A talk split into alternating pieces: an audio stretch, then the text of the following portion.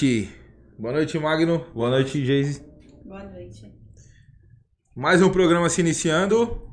É, gostaria de agradecer a todos pela presença, agradecer a equipe. Iniciando aqui mais um Podpol, hoje com a, com a presidente do Conselho Nacional de Boxe.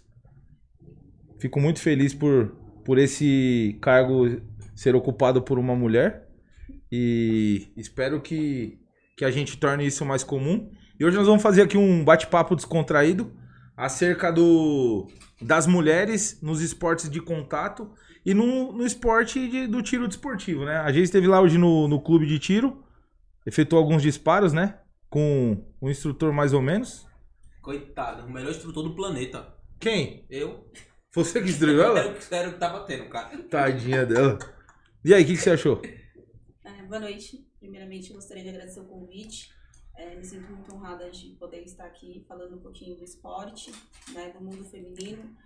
Para mim foi uma sensação incrível. Eu nunca tinha pegado nenhuma arma, eu nunca tinha disparado. É uma mistura, né, de, de medo com adrenalina, com a emoção de você conseguir acertar, né? Você fica bem receoso com se vai ter é, a mira, se vai ser da forma correta, e quando você acerta, você fica bem satisfeito, né? Então foi muito bacana, me ajudou assim a desestressar um pouco também.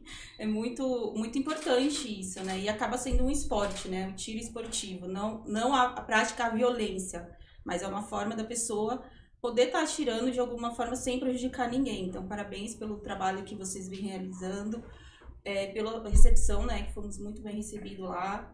O instrutor foi muito bacana, ele conseguiu, ele viu que eu estava nervosa, ele conseguiu me deixar bem, bem, bem confiante, né? Porque a gente sabe da responsabilidade que está lá em mãos.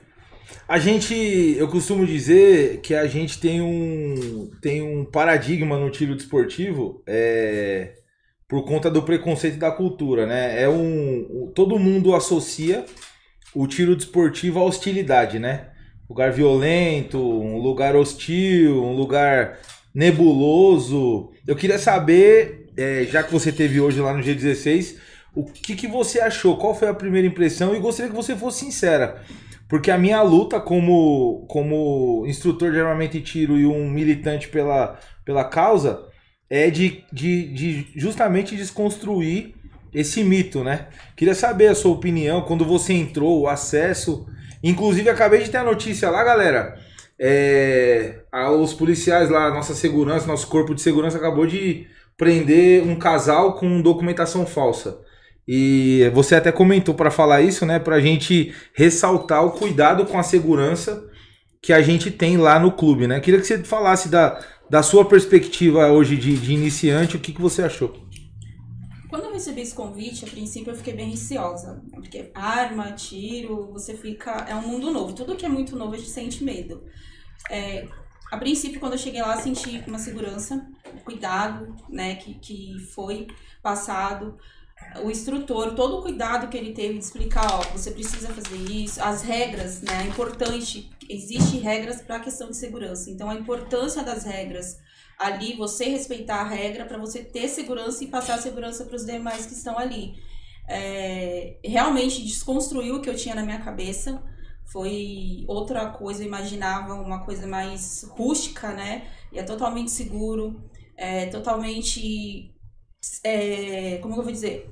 cuidadoso, né? Tem cuidado, o, o, os instrutores, os, alunos, os, os, instrutores que estão ali estão, é... são bem capacitados, estão bem qualificados para passar essa segurança pra gente, para mostrar o cuidado e as regras, a importância de respeitar as regras, né? Porque pode ocasionar um acidente. Então eu fiquei bem, bem feliz, assim, eu posso confessar que eu, que eu curti bastante, virei uma amante, assim.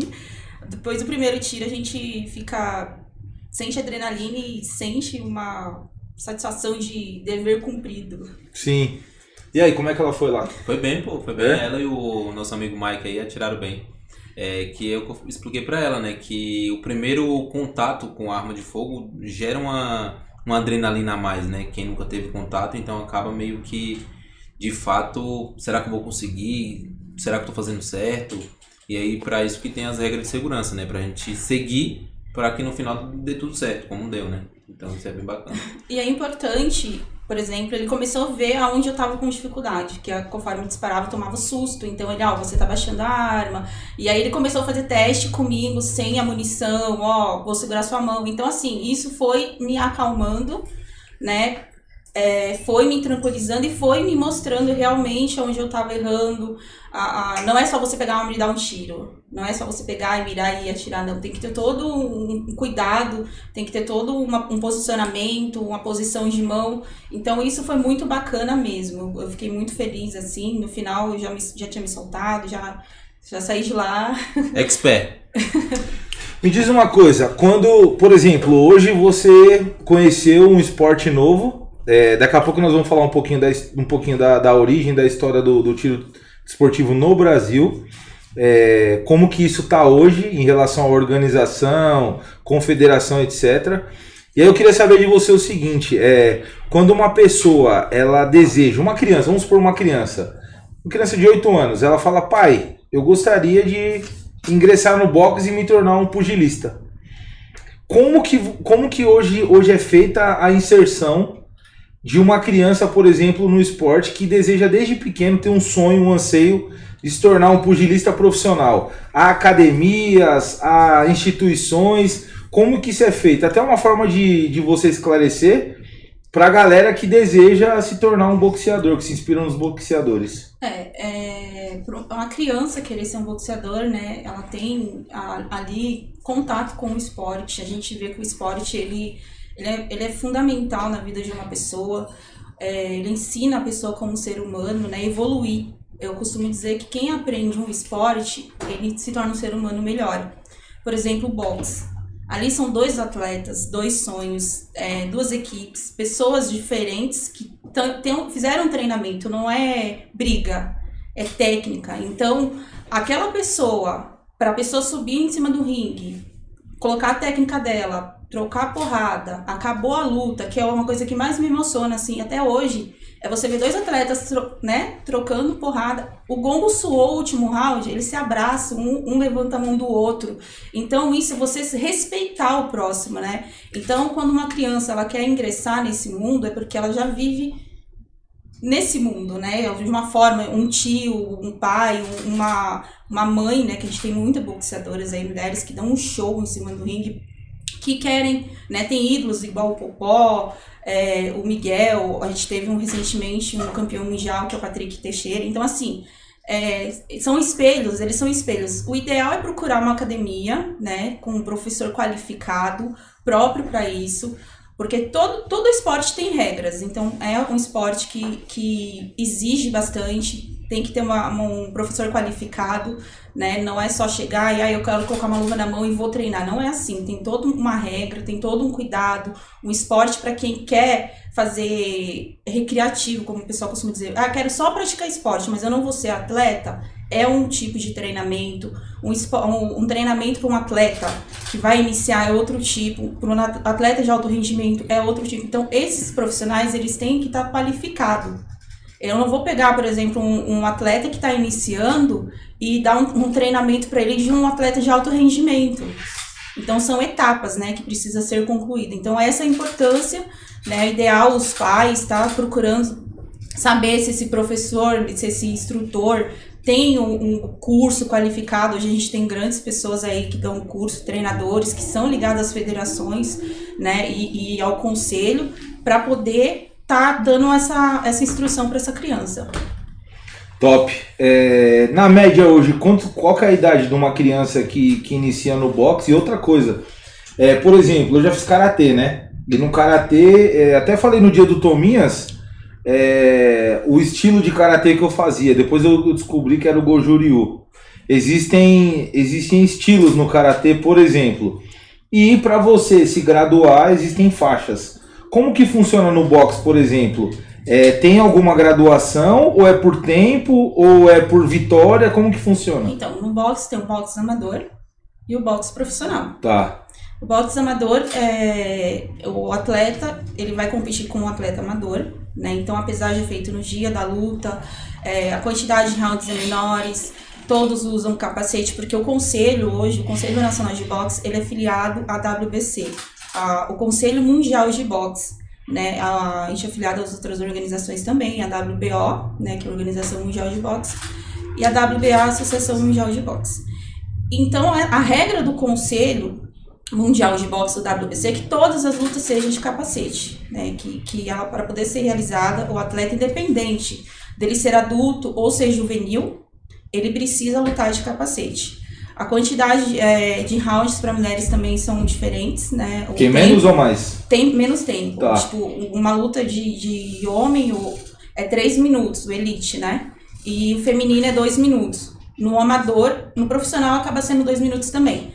E a quantidade de rounds no, no amador é 3 minutos. E o profissional é 4, quatro, é 3 minutos, é 3 rounds. E no profissional acaba sendo 4 rounds, né? O mínimo. Então, De quantos minutos? Feminino 2 e masculino 3. Caramba, é assim. Aparentemente, então é rápido. Uma luta termina rápido. Não, aí depende, né? Se uma luta pra título é 10 rounds. 3 Ah, minutos com tá. um de descanso. Tá, entendi. Te- Quantos rounds? 10. Dez. Então são 10 minutos. Não, Com- 30 minutos, dá um total de 40 minutos. 10, 30 minutos de É, lutas e 10, 10 de intervalo de intervalo. round e, e 30 de, de luta. É. Parece que é. Não sei se você teve essa impressão, mas parece que a luta demora horas, né? É por. é, eu, já tive essa, essa sensação, né? Eu não Você sei já se é boxe? propaganda.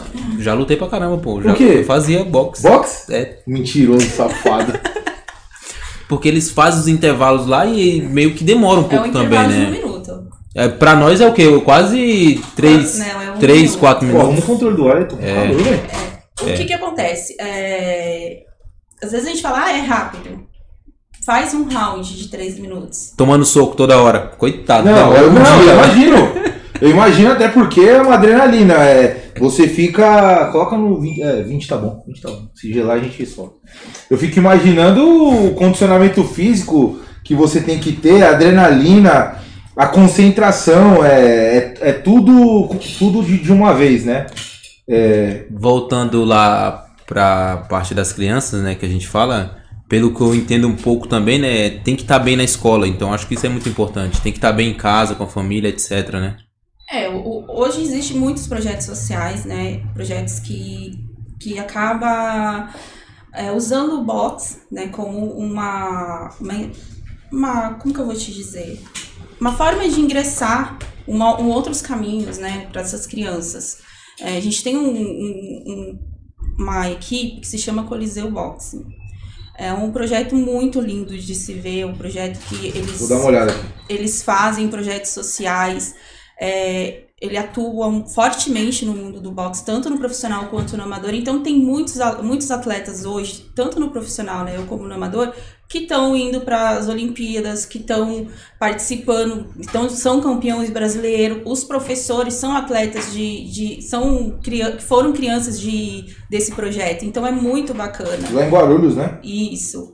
Então esse projeto ele existe há um tempo. O, o- inclusive a gente vai fazer um, realizar semana que vem um evento lá sem público, um evento seguindo todo o regulamento, toda a regra, de, né? Todo o protocolo de Covid, mas a, a importância disso, porque às vezes devido à sua situação, né, a sua realidade, talvez você não consiga é, fazer uma faculdade, é, viajar para fora do país. Então, através do esporte, ele consegue proporcionar isso para você. Através do esporte, ele, ele tem atletas que já foram lutar fora do país, tanto no profissional quanto no amador, né? Porque tem as, as eliminatórias do amador, então foi feito agora na Polônia, vai ter as Olimpíadas, vai ser, né? Então, assim, é importante isso. Tem, tem um atleta lá, ele foi atleta, hoje ele se formou em advogado, né? Ele se especializou. Então, através do boxe. E também tem pessoas que faz o boxe porque ama. A- a- o, grande, o grande conceito das pessoas é o seguinte: ah, boxe é violento. Boxe é gente ignorante, pessoas que. Não, tem pessoas que têm faculdades, pessoas, doutores, né, que, que, que são formados e Tem fazem esse esporte. preconceito? Tem.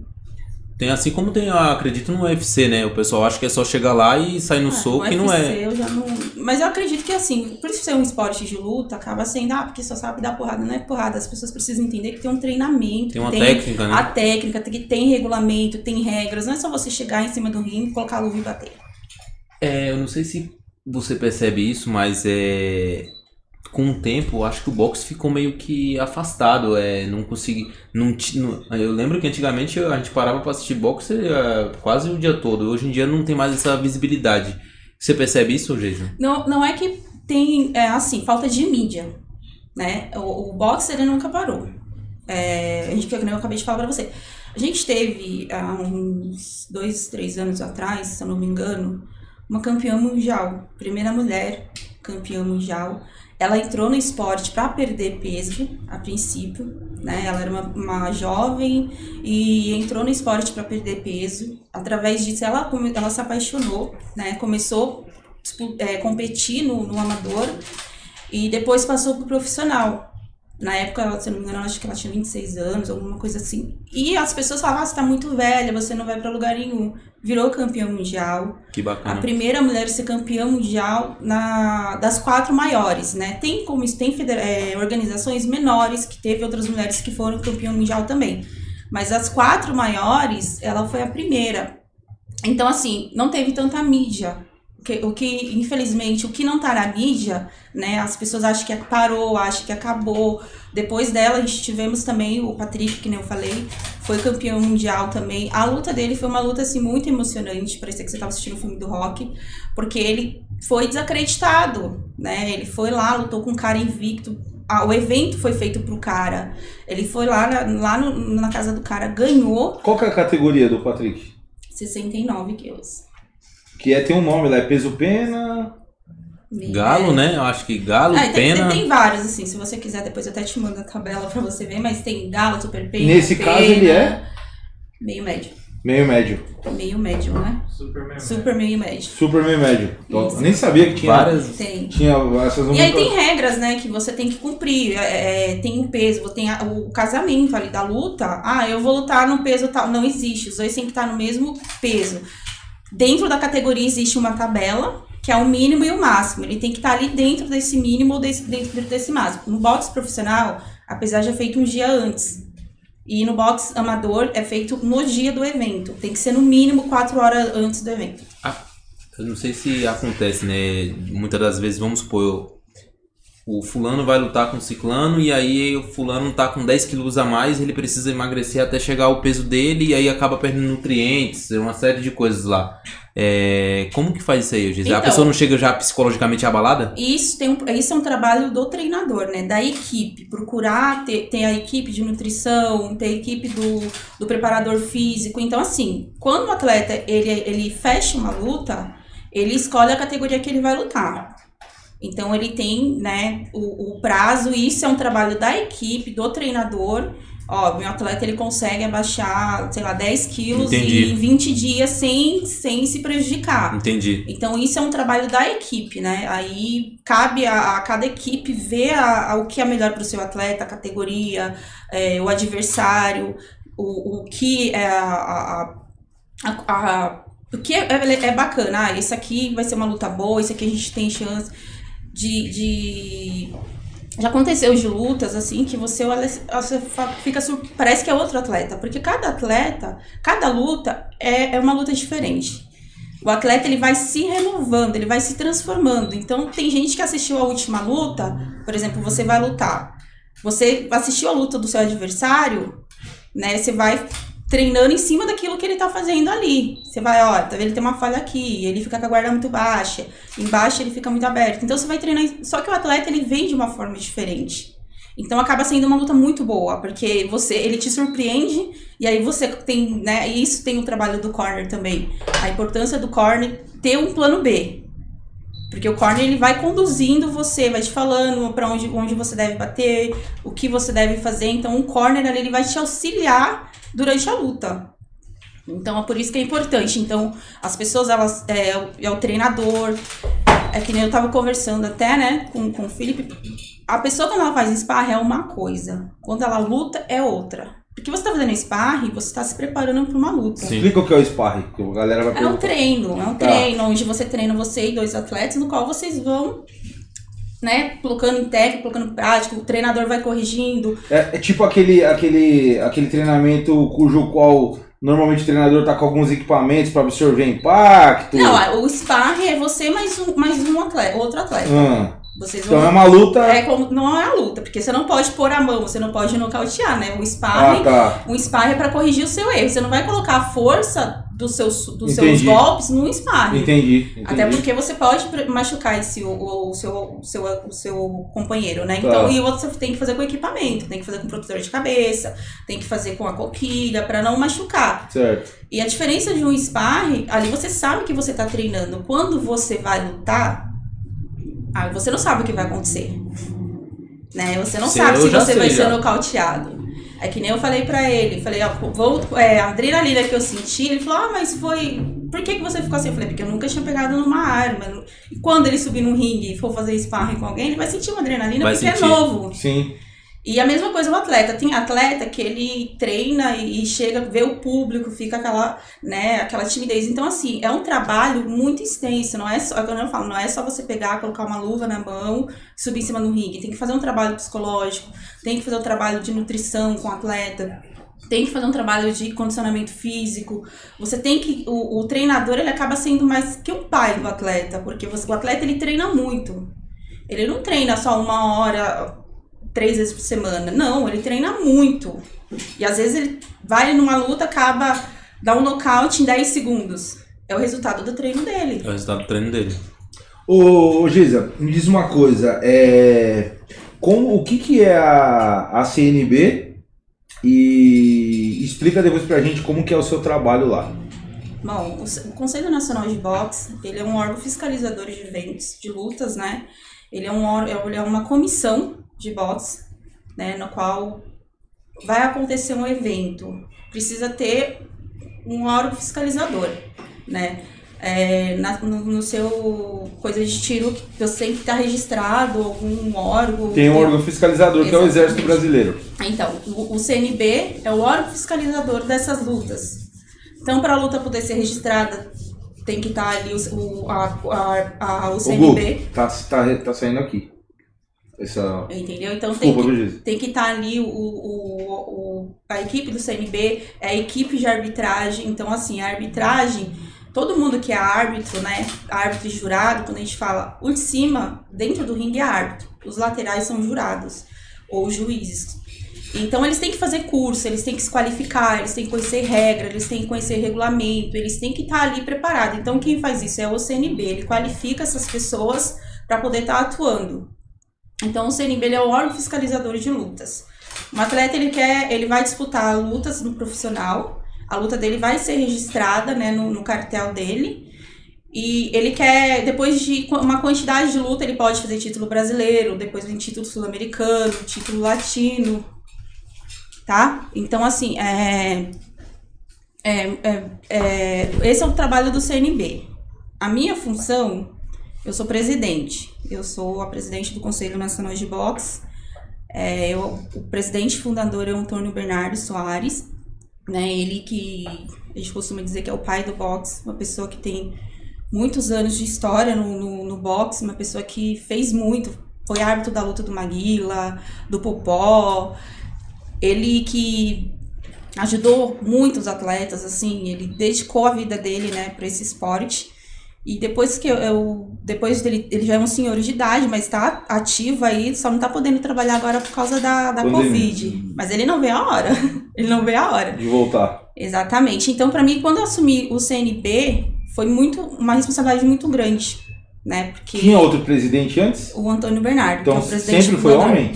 Sempre Você foi foi a homem. primeira eu fui a mulher. primeira mulher Top, do boxe profissional. top. Do boxe profissional eu fui a primeira. Se eu não tiver tão enganado, acho que foi ali entre, entre 2010 e 2011. 2016 eu assumi. Eu assumi em 2016. Eu tô no boxe desde 2009. Que aí você entrou pra esse mundo aí, né? É, eu, eu trabalhava no boxe, em- eu comecei em 2009, né, através do Mike Miranda pai.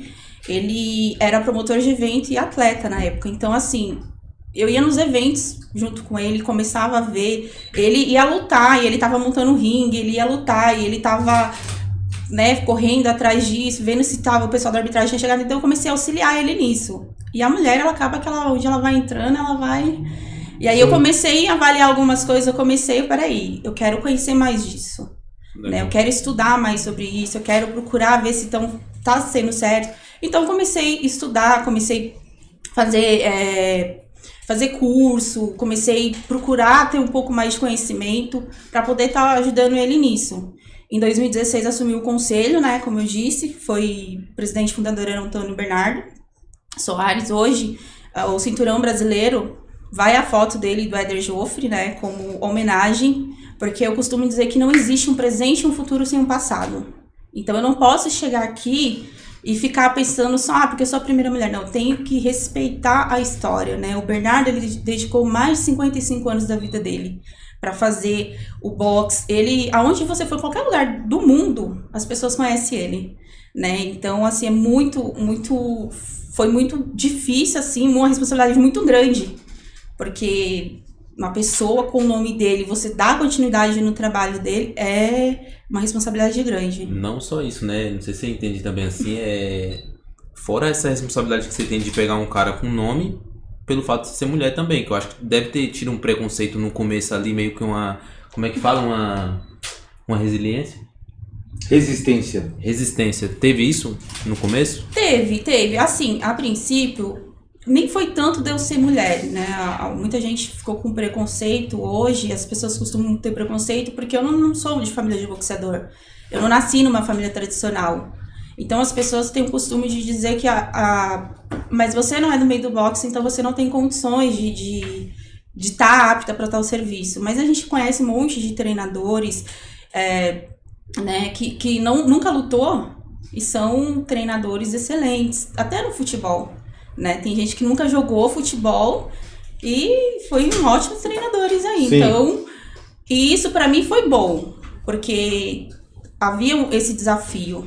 Então, conforme as pessoas for, iam me desafiando, eu ia estudando cada vez mais, né? Eu ia, eu ia estudando cada vez mais, eu ia fazendo curso, eu ia procurar conhecer mais. Então, hoje, assim, hoje eu tenho o aval do Bernardo, o reconhecimento dele, ele fala que Bacana. ele sente muito orgulhoso de eu estar tá como presidente, que ele, né, isso para mim é gratificante, poder tá tá correspondendo à expectativa dele, né? E ser reconhecida também, né? Eu acho que hoje você, tem, você construiu, acho que uma história lá dentro, né?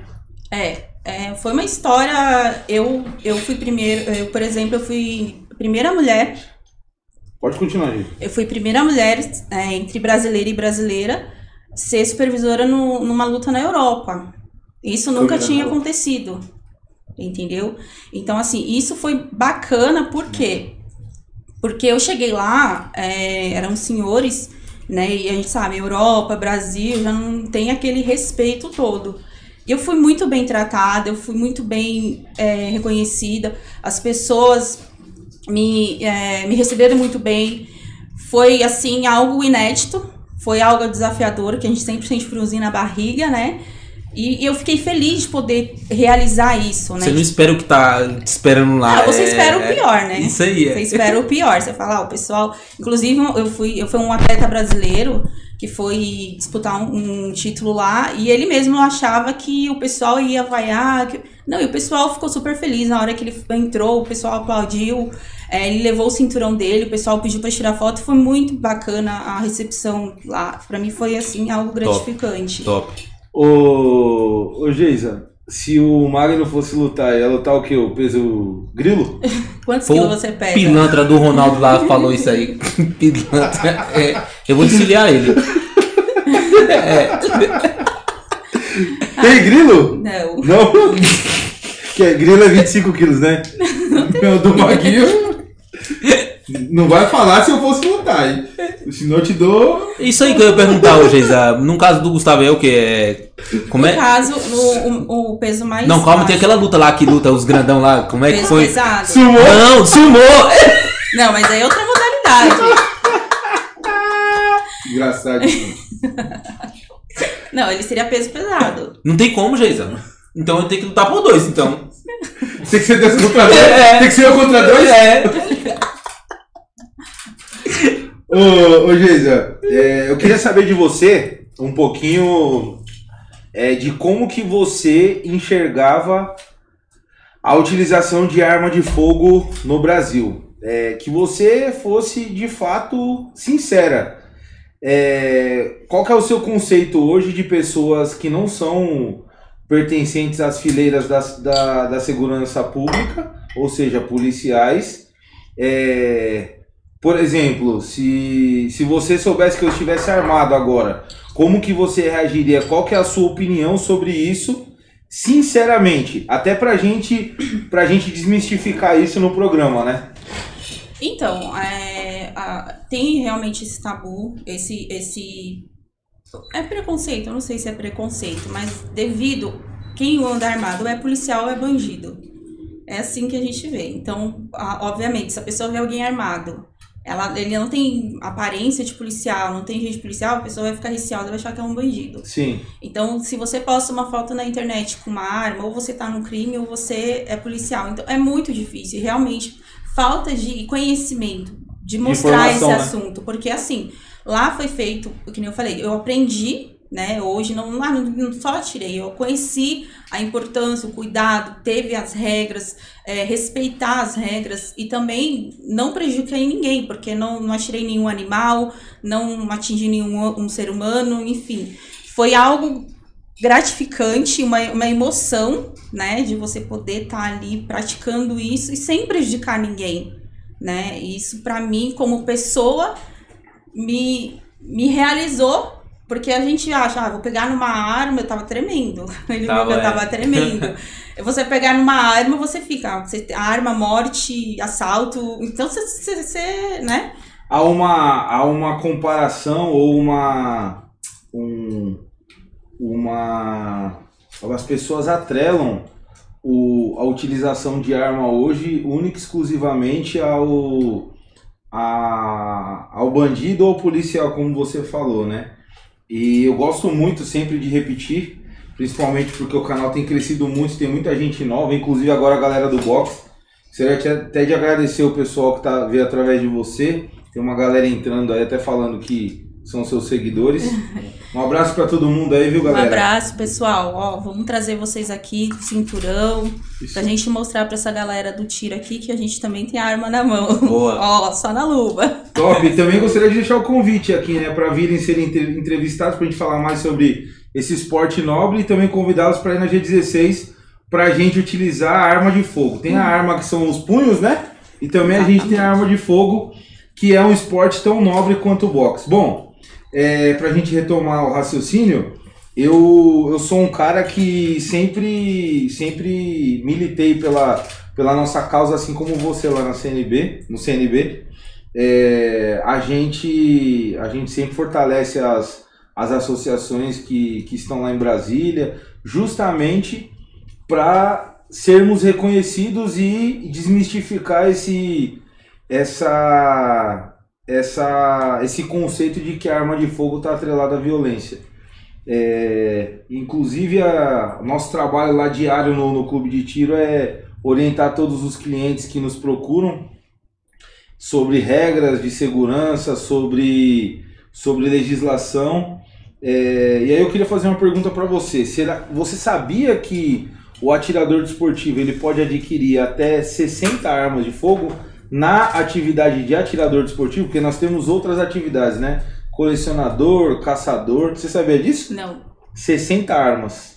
muito bacana. 30 armas podem ser de calibre permitido e 30 podem ser de calibre restrito. É, inclusive hoje é, o atirador desportivo ele pode adquirir até fuzil. Não sei se você chegou a ver que tem fuzil lá no clube. Vi. Vi, vi, vi bastante arma lá. É. É o que eu falei. Pra mim, me mostrou é, que eu nunca tinha pegado numa arma, né? Eu, eu quando era criança eu queria ser policial porque eu tinha um tio, né, que infelizmente faleceu, mas ele era uma pessoa tão nobre assim que encantava de ver, né? E, e a importância e o né, é que eu falo, não é o, boxe, não é só você colocar uma luva e entrar dentro do ringue, assim como a arma, não é você pegar e atirar. Sim. Até porque você tem que respeitar as regras pra você não se machucar, pra você não se prejudicar. Às vezes você vai atirar na pessoa, o tiro sai pela culatra, né? Se você não seguir a regra. Literalmente, é. E aí eu, eu vi isso hoje, então assim, a princípio eu tremi, porque é aquilo que eu falei, a arma, né? E depois eu me acalmei, eu consegui prestar atenção nas regras e eu, e o que me deixou feliz foi de ver que eu consigo, que eu fui capaz. Não é fácil, é pesada, ela dá aquele tranco, você se assusta.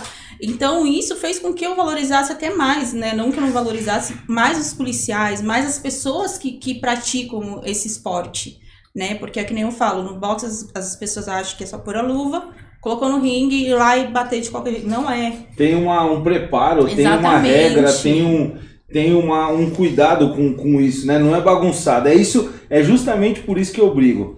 É, é, milito tanto, luto tanto, porque as pessoas acham que é, é, você, quem quiser chega, quem quiser entra, quem quiser acessa, é, que não há um, um preparo de, de instrução.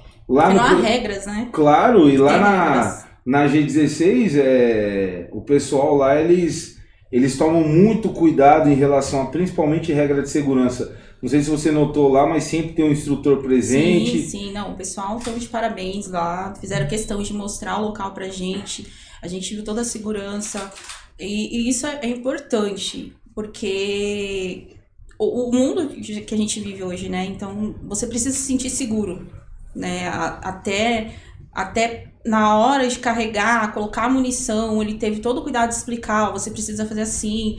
Eu, eu, particularmente achava que se eu fizesse alguma coisa errada, podia explodir na minha mão. Então são coisas, falta de conhecimento. E eu realmente nunca tive interesse, né, de, de me aprofundar sobre esse assunto, porque é aquilo. Quem usa arma é policial ou bandido. Né? Tem, tem isso. Ou você está fazendo a apologia ao crime, à violência. E não é.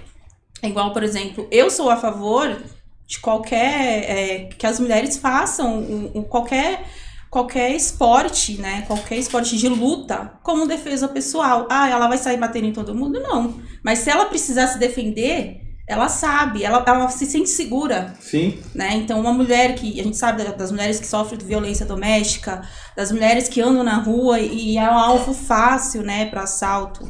Então, a gente vê uma pessoa somente adolescentes, né? Vamos dizer assim, jovens que, né, estão ali acabam querendo saltar uma mulher porque é um alvo fácil, mas Sim. a partir do momento que a mulher ela tem uma segurança, ela sabe que, né, ela tá ali, que ela tem um conhecimento, seja de do boxe, do MMA ou qualquer outra modalidade de, de luta, ela já olha diferente para essa pessoa. Então ela já intimida pelo olhar, né? Ela se sente segura, ela não é, não é sexo frágil. A mulher ela, é, ela é forte, só que ela tem muitas mulheres que precisam entender que ela é forte. Né? Tem muitas mulheres que acreditam realmente que é sexo frágil, que ah, é, eu não posso fazer coisa que homem faz. Claro, todo mundo tem a, tem a sua limitação. Eu acho que isso vai muito da pessoa. A mulher tem que fazer o que ela quer. Exatamente, o que ela acha capaz. Sim. Sabe? E a mulher ela é muito exigente. Você é a favor do, do, do porte de arma de fogo para o cidadão de bem que comprove capacidade, é, condição psicológica? Eu acredito que é uma segurança, porque assim, o bandido ele já tem arma. Tá. Né? É, é, é, é assim como o esporte, por exemplo. É, o boxe, é como eu falei, é uma defesa pessoal. A, o esporte de luta é uma defesa pessoal. Ah, você é a favor que todo mundo faça? Se ela vai se sentir segura, não porque ela vai sair aí dando porrada. O esporte ele ensina isso, ó. Você não pode usar isso contra outras pessoas uma criança, que nem você falou da criança, a criança ela não vai entrar no box, ela não vai, ó, você aprendeu a lutar aqui, o seu amiguinho bateu na escola, você revida, você não. Pelo contrário, eles têm uma disciplina, eles sabem que aquilo tem que ser usado no esporte, eles sabem que aquilo é, é uma, ele tem as regras, então a criança que cresce no esporte, ela cresce uma criança diferente. Ela cresce uma criança com disciplina, ela aprende a respeitar é, é, que nem a gente estava conversando lá, o, o, próprio Felipe falou, às vezes você vê um, um policial ou, ou, uma pessoa que, que tem um porte de arma, ela tá discutindo com, com você, ela tá com a arma na cintura, mas ela tá tentando conversar. E às vezes a pessoa não, as pessoas sem arma, tudo é arma. Um carro é uma arma. Você pode atropelar alguém. Sim. A faca Todo mundo tem faca em casa. Então, isso eu acho que vai muito da pessoa e do qual a intenção. O que, que você quer passar com o porte de arma? Ah, vou pegar a arma e vou sair matando todo mundo. Aí eu sou contra. Sim. Então, é, a pessoa precisa ter a, consciência e a responsabilidade disso. É assim, ó. É, vou fazer uma analogia aqui para você entender é, o que, que é o que, que a gente pensa, o que, que a gente defende, né? É, eu penso que a arma ela é semelhante a um veículo ou semelhante a uma faca que você tem em casa de serra para cortar um pãozinho. É... Criaram o conceito de que a arma só é utilizada para guerra e para cometer violência, mas não.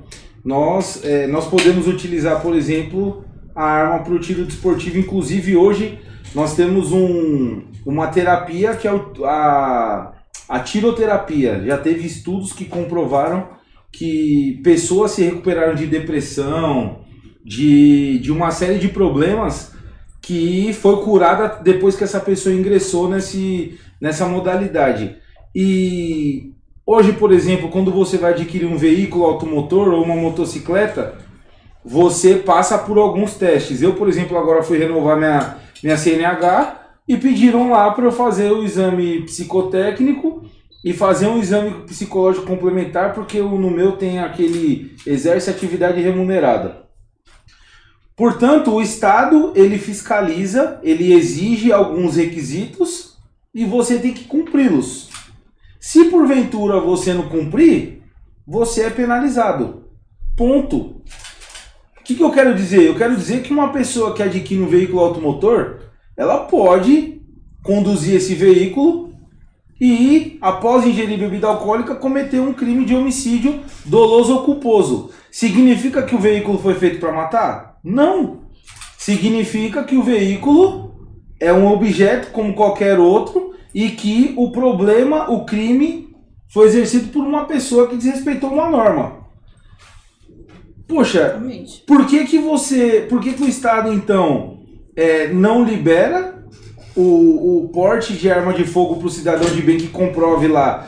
Não sei se você sabe, uma pessoa que tem porte de arma ou tem o, o CR, ela passa por uma série de testes. Laudo de tiro, que é um, uma prova que é feita, laudo psicológico, é, eu normalmente lá no Clube G16, normalmente a gente procura saber quem é a pessoa, se ela está passando por algum problema, se ela está de repente depressiva. A gente sempre está em contato com as psicólogas que elaboram, que, que avaliam o, o atirador, justamente para a gente saber se a gente, se essa pessoa está em condições ou não, embora o teste psicológico é feito por uma psicóloga credenciada junto ao órgão fiscalizador que é a Polícia Federal. Então, assim, muita gente acha que quando você quer adquirir uma arma de fogo no Brasil, é, bagunçado. Você fala que quer, paga e pronto. Exige, existe um, um critério pré-estabelecido respondendo o que você falou? É óbvio. A pessoa passa ali pelo, pelos critérios que o Estado impõe. E, portanto, é, se há pessoas que que fazem maldade hoje com uma arma, com uma arma legal, porque a maioria dos crimes de homicídio com emprego de arma de fogo é com arma de fogo suprimida, raspada, ilegal, fria. Se é que você me entende. Sim. Então, é, a gente precisa é, ser menos, é, considerar menos o senso comum e eu falo isso para o público, para os espectadores, para a gente sempre que for analisar um conceito, uma discussão, é, assuntos polêmicos, assim como arma de fogo, e também tem o box, que todo mundo atribui a violência, e não tem nada a ver com violência. Inclusive, uma vez, eu vou até falar desse assunto aqui, uma vez eu fazia karatê, o, o, um aluno lá, um colega de, de, de treinamento na escola bateu no colega, meu o professor pegou o moleque lá e falou: agora você vai lutar comigo, você não é malandrão? Então vem aqui, deu um pau no moleque assim na luta. E eu, as artes marciais, elas, é, todo mundo atribui a violência, mas os professores normalmente pegam no pé da molecada, meu, ó, não é para você utilizar isso na rua não para bater nos outros, é para se defender. E aí eu, eu, eu, eu justamente onde eu quero chegar é o seguinte: se a gente tivesse uma segurança pública condizente que nos defendesse, você precisaria utilizar o box, por exemplo, para se defender? Não, de um assalto, por exemplo, que embora seja muito redundante que a gente não, de, não deve reagir quando alguém vem te assaltar armado, né? É, nós teríamos que ter, por exemplo, é, mulheres que estão treinando. Eu recebo muita mulher lá que está comprando arma de fogo para defesa residencial, porque é solteira e porque há uma, uma, um conceito de fragilidade.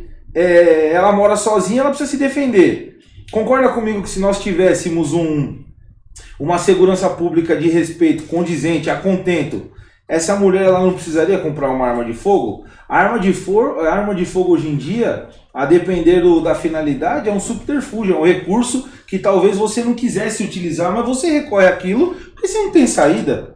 O box hoje em dia, você pode de repente receber uma mulher lá que apanha do marido e fala: Ó, eu vou fazer o box aqui. Sabe por que ela apanha do marido? Porque se ela for na delegacia denunciar, talvez ele no outro dia ele volte e mate ela, porque ele não vai preso. Bater mulher no Brasil não dá cadeia. É isso aonde eu quero chegar, entendeu? Muitas vezes a gente tem a, a, a gente tem essa, esse preconceito de arma de fogo, mas antes ela na mão de um cidadão, um cidadão de bem é, do que na mão do bandido, ou um bandido armado é, tem que ser combatido com um cidadão de bem armado, ou com um policial armado, entendeu?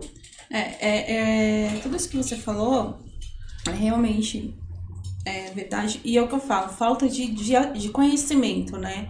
É, infelizmente, as pessoas elas não passam a ter um conhecimento de como funciona, do que precisa para tirar um, um porte de arma, do que a pessoa, qual é a finalidade, né, o, o, o porquê e o para quê. Então, assim, é, realmente a gente precisa ter conhecimento a esse assunto e as pessoas entender. É, eu vi muita gente, pessoas próximas, né, que começou a treinar, por exemplo, boxe, Ai, achou, mas eu não quero lutar, eu não vou, eu não quero brigar. Você não é obrigado a fazer. Quando você começa a treinar boxe pra, pra, pra movimentar né, o boxe como hobby, Bom, tem muita gente que gosta de treinar para perder peso, porque é um dos esportes né, que mais perde peso, ajuda na perda de peso, é um esporte que mais ajuda na perda de peso. A pessoa começa a se apaixonar, porque ela vê, ela, você não é obrigado a trocar porrada contra a pessoa. Você vai fazer o seu saco, você vai pular sua corda, você vai fazer a sua manopla. Então ali é a falta de conhecimento. Muita gente fala, ah, não, boxe, eu vou ter que subir no ringue, vou ter que lutar contra a pessoa, eu não quero isso. E não é assim. Então tem, depende qual é a sua finalidade. Aquilo que eu falei. Tem gente que vai querer ter um porte de arma para ter segurança, para se sentir seguro. Ok, tem gente que vai pegar uma arma para fazer maldade para as pessoas. Eu não preciso ter um porte de arma. Essa pessoa ela mata com faca, ela, né, ela mata com carro, ela, enfim, ela, ela consegue do meios ilegais para fazer a maldade, né? Com Muitos certeza. crimes que a gente vê aí, a pessoa faz, independente de ter porte de arma ou não. Então, isso é, é a falta de, de, de, discutir o assunto, ter o conhecimento, levar a, a ó, esse cidadão de bem é uma pessoa do bem, ela precisa fazer isso, isso, isso, a finalidade é para segurança. Então a gente precisa é, desmembrar, né? Aquilo que eu falei, a arma ou é policial ou é bandido. Então é essa imagem que as pessoas têm. Então precisa desmembrar isso, que tem uma terceira opção. Isso, é, é por isso que eu perguntei para você, a sua impressão é a impressão da maioria. Sim. Por isso que eu falei, caramba, será que ela vai ter. Eu tô acostumado já em receber esse tipo de feedback, né? É, o Magno também que tá lá no front, ele, ele tá, tá saturado já de. Oh, o que, que você achou? É, eu tinha um, um, conceito e agora a gente tem outro. Porque eu também tive a minha primeira vez, eu também não nasci é, num, num lar cujo qual tinham pessoas que manuseavam arma de fogo. Eu fui o primeiro da família, inclusive da família toda, a, a iniciar esse manuseio com arma de fogo. O Magno também iniciou isso através de mim, né? Sim. Nunca tinha nunca tinha pego um, uma arma de fogo na mão. E é, quando eu chegava nos clubes de tiro, quando eu não tinha o clube, eu percebia justamente isso, a hostilidade, cara. É um, um lugar pesado, sabe? E a gente tenta lá na, na, no clube de tiro G16 justamente tornar um lugar leve, tornar um lugar é, cujo qual a pessoa chega e fala assim, meu, nem parece aqui que é um clube de tiro. Hora que chega, eu escuto muito lá, ó, oh, putz, eu cheguei na pista, nem imaginei que aqui fosse um clube de tiro, porque não, a aparência não, não gera essa sensação. Justamente, e, e, e para chegar no, no na, comparando o nosso trabalho com o de vocês lá, eu considero um trabalho social. Eu considero, e o meu sonho é que, você sabe que crianças a partir de 14 anos, acompanhado do responsável legal, podem atirar, né? Inclusive podem competir. Bacana. O meu sonho é criar um time de. de um, um, time juvenil. de tiro desportivo? Porque eu nunca vi, eu não vejo esse fomento. É, é um esporte que relativamente não é muito barato, mas eu tenho esse sonho e principalmente colocando crianças que são carentes. É, pra gente elevar o, o esporte, sabe? É, é, difundir, divulgar. O que, que você acha da ideia, Maguinho? Top pra caramba. É?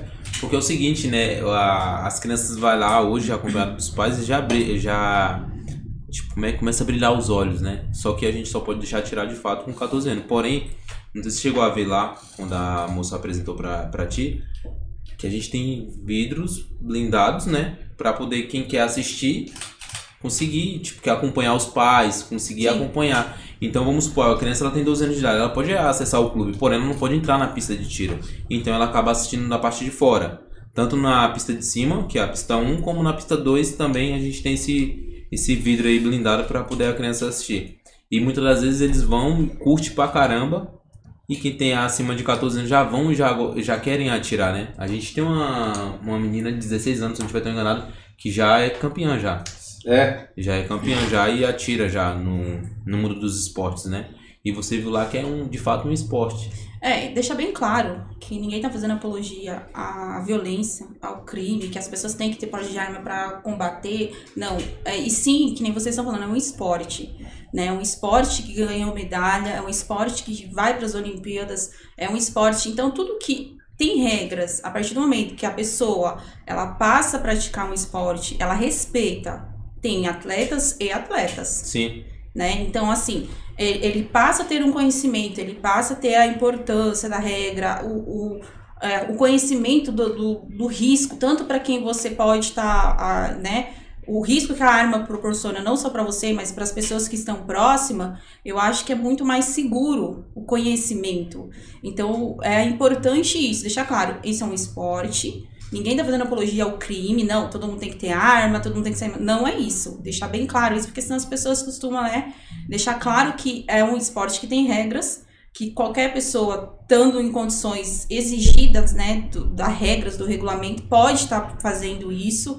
E conhecendo a. é Que nem ele falou do, da habilitação. Quando você fazer a autoescola, você vê um monte de acidente, né, na autoescola, você vê um monte de coisa que você. As regras que você não tinha noção. Quando você pega um carro, a sensação já é diferente. Não é como você anda no, no carona, não, corre. Então você passa a ter outra noção. Você passa Sim, a ter sim. a responsabilidade do que aquilo pode te proporcionar, não só para você, mas para sua pessoa. Então isso é importante, né? E é um esporte.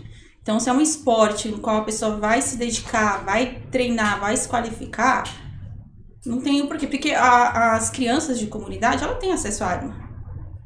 Sim. Da forma incorreta, mas tem. Você sabia Sim. que foi a, a primeira medalha olímpica do Brasil é, foi conquistada pelo tiro desportivo? Então, é, essas faltas de informação, né? Tiro, a gente tá falando tiro esportivo, ninguém tá fazendo apologia que todo mundo tem que pegar uma arma, enfim, né? A gente tá falando do esporte. do Não, tiro. eu, eu particularmente sou a favor de todo cidadão de, De bem. bem. civil que queira, que queira, maior de 25 anos, que é o, o que hoje a legislação permite, tem uma arma de fogo de porte. De porte para defesa pessoal.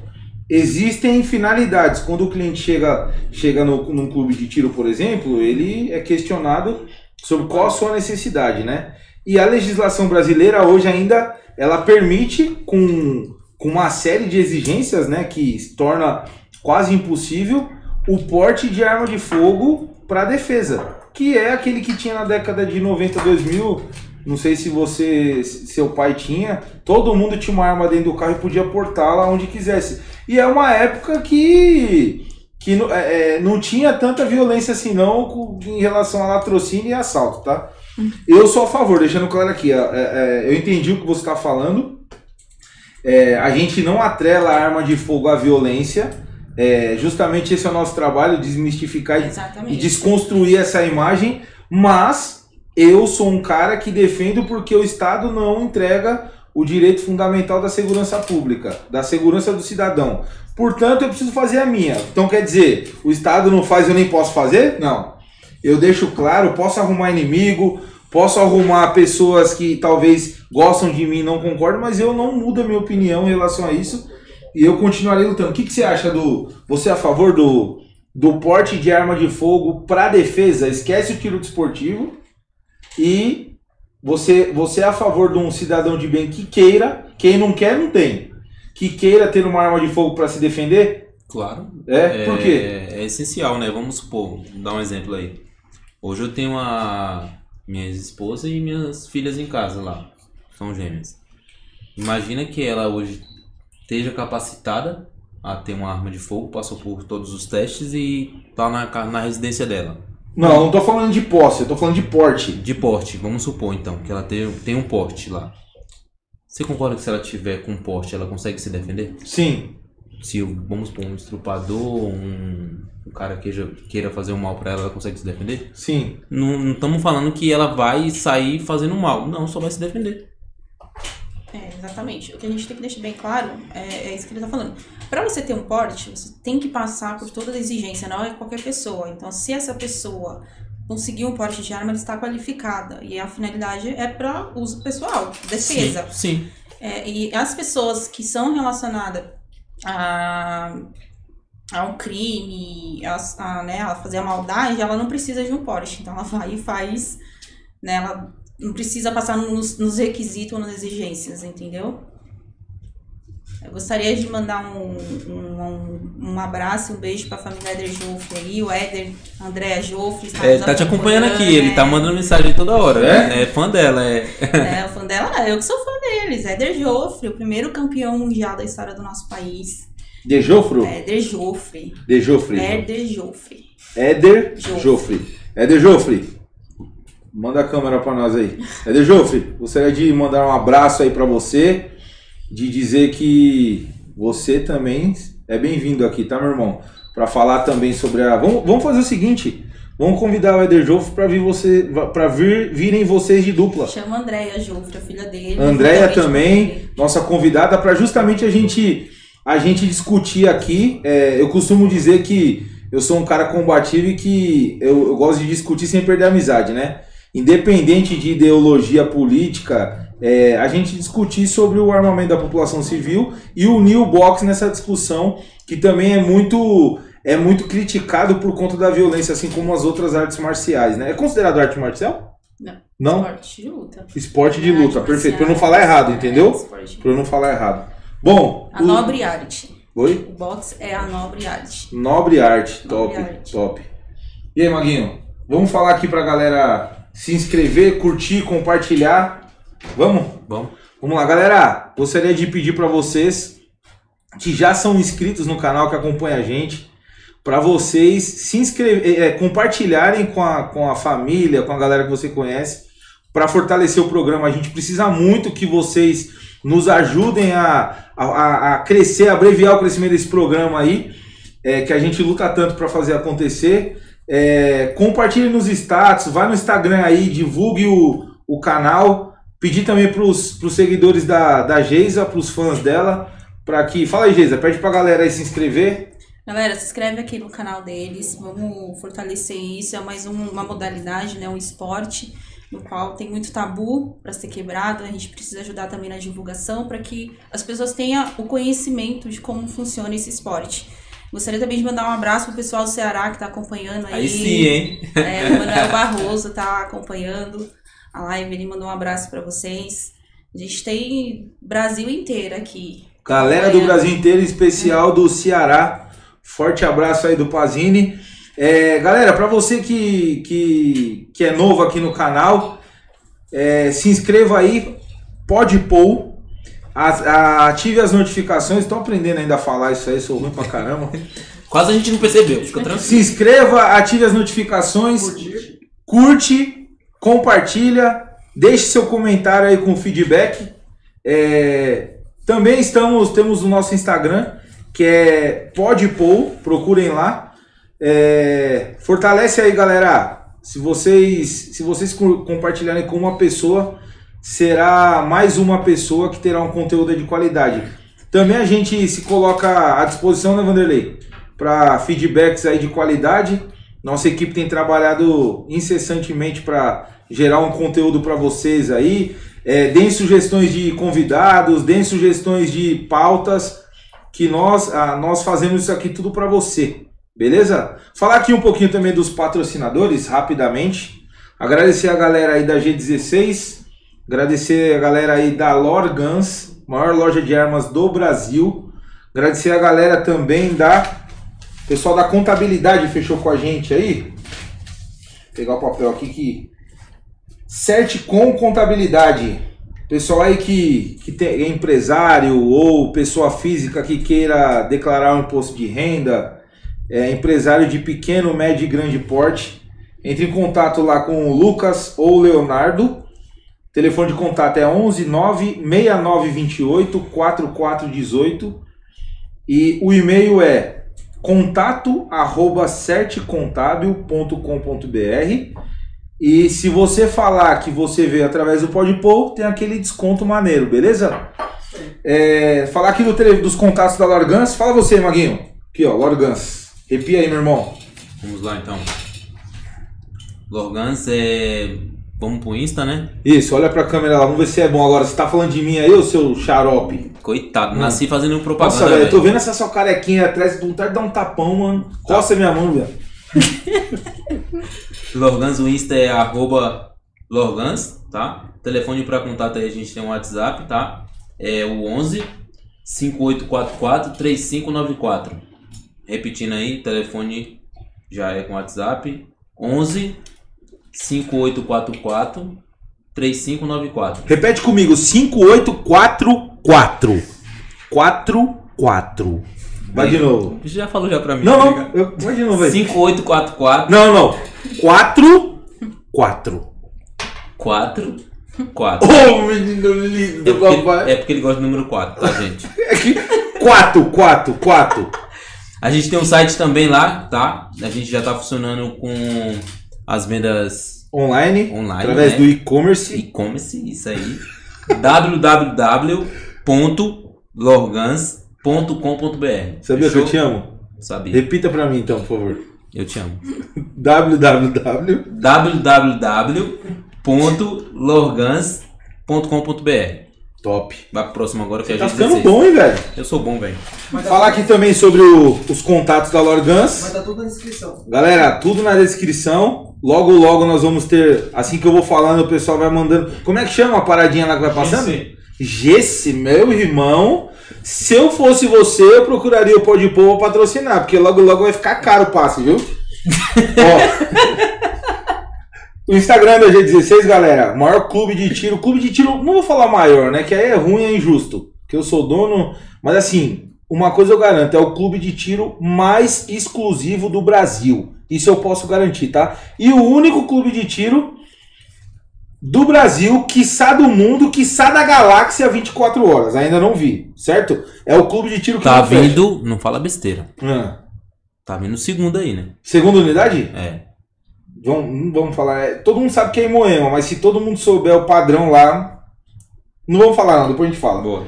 Arroba G16u.t.c o Instagram, tá, galera? Arroba G16u.t.c.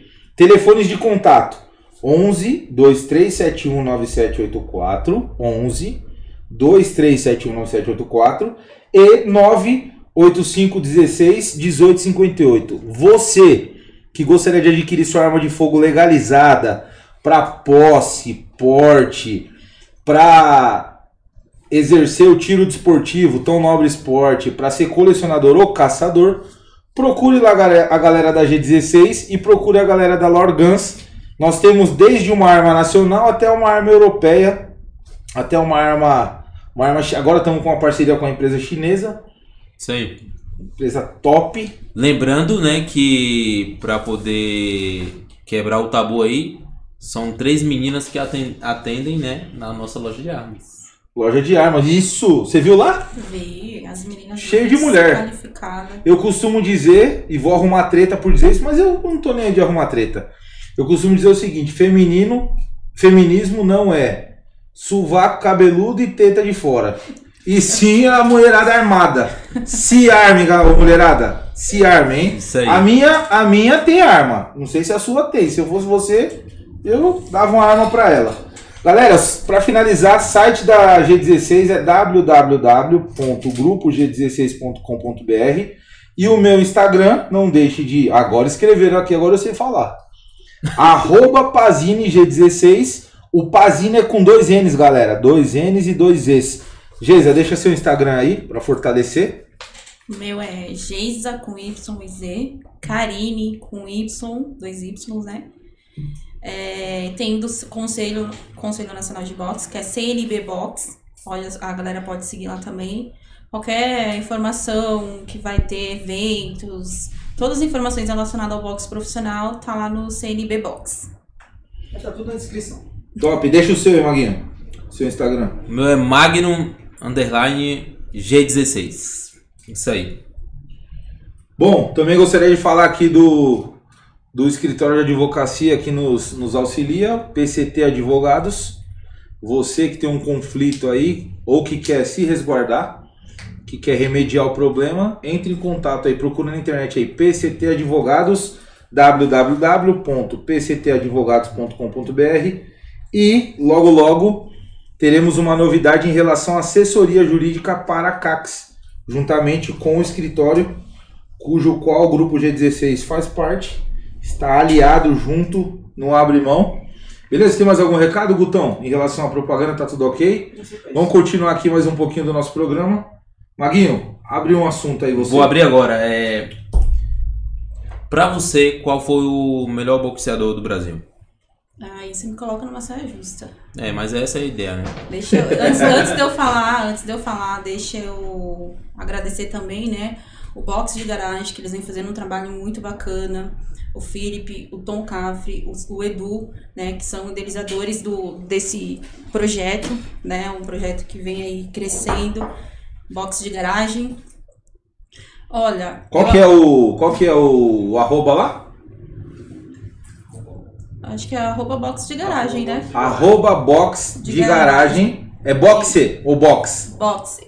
Boxe de garagem. B-O-X-E. Não vai Isso. escrever box com, com X mudo, sem É E. boxe. Senão o pessoal vai achar que é, é box. É boxe de Boxe boxe de pugilista. Não é boxe de espaço, caixa, sei lá. O box de banheiro. Isso, ou boxe de banheiro. B-O-X-E. Ah, não- eu acho que assim, não, não, vamos, não vamos é, ter- ser o melhor pugilista, ser o melhor boxeador, porque cada campeão, né, cada, seja ele brasileiro, seja ele mundial, ele tem uma história e uma época diferente. Então, se eu falar pra você, ah, melhor na minha opinião, tem estilo também diferente. Então, tem uns que gostam do mais clássico, tem outros que gostam do nocauteador. Então, pra mim, de ser um boxeador no Brasil já, já é o melhor. Sim. Porque é, falta de apoio ao esporte, falta de patrocínio. Um atleta, ele treina muito. Ele treina muito. Então, ele, e muitas das vezes, o o atleta, ele é pai de família, mãe de família. Então, ele tem que estudar, ele tem que trabalhar, ele tem que treinar. Isso sem patrocínio. Porque ele acredita no esporte. E, e quando a gente fala do boxe, né, é, as pessoas precisam ter, entender e ter a consciência que não é o atleta, quando ele vira campeão do mundo, não é ele que vira campeão do mundo, o Brasil é a nação. O pessoal não, não leva isso em conta, né? Eu vou te fazer uma pergunta: quantos títulos tem o futebol na seleção brasileira? Títulos mundiais? Cinco. Sabe quantos tem no boxe? 11. E não é divulgado. Então, assim, é, é um, sabe, em outros países, o, o boxe é o primeiro esporte. Um, um atleta bem mais pago do mundo é um boxeador. Não é um jogador de futebol, não é um corredor de Fórmula 1. É um boxeador. Essa eu não sabia. Então, pra você ver. E, e, e a gente não tem isso no Brasil, né?